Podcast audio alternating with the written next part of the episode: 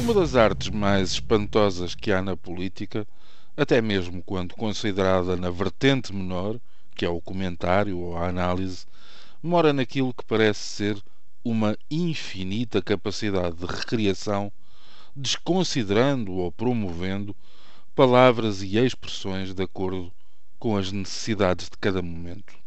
Às vezes importa muito menos aquilo que se diz, bem como o seu significado profundo, e importa isso muito menos então do que a forma como se diz. E nessa matéria, a do retoque, do embrulho, do enfeite, do chamado barulho das luzes, mesmo que a alumiar o vazio e o oco, Marcelo Rebelo de Sousa não deixa que ninguém lhe leve a melhor. Até nesse particular, o do fogo fato, o da pólvora seca, o professor tem que brilhar e gosta de ribombar mais alto.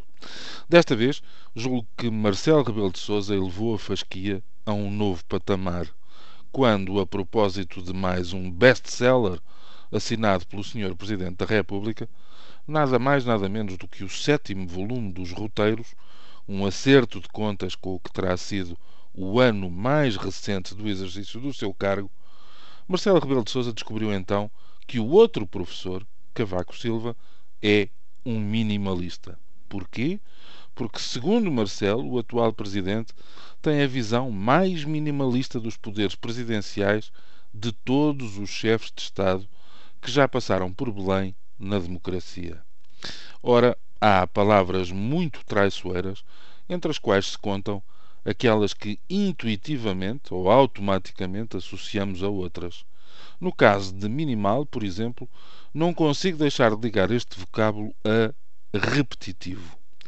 E se pensarmos no que tem sido o consulado de Cavaco Silva em Belém, talvez a coisa não ande muito distante daqui, tal é o grau de previsibilidade de que se revestem as suas intervenções e, se quisermos entrar pelos domínios da filosofia e da acústica, também os seus silêncios.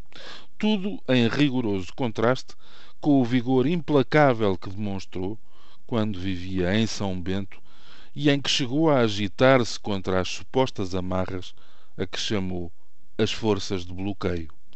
Ficamos a saber que, ao contrário do que já ficou demonstrado com outros agentes da política, as energias do atual presidente, o homem do fim das indústrias, do afundamento das pescas, do enterro das agriculturas, não eram nem são renováveis.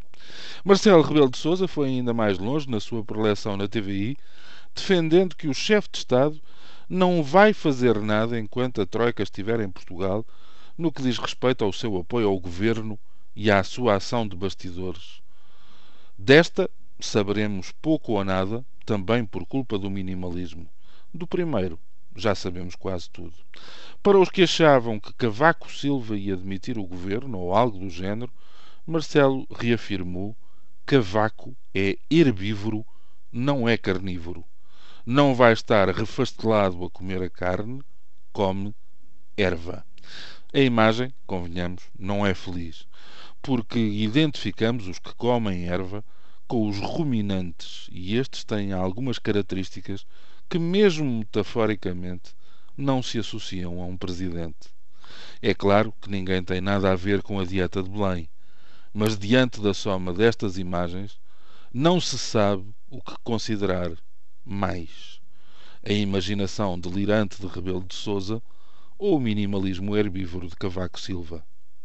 Bom, até podia ser decidido por moeda ou ar, mas nos dias que correm faz muita falta. A moeda claro está. Bom dia.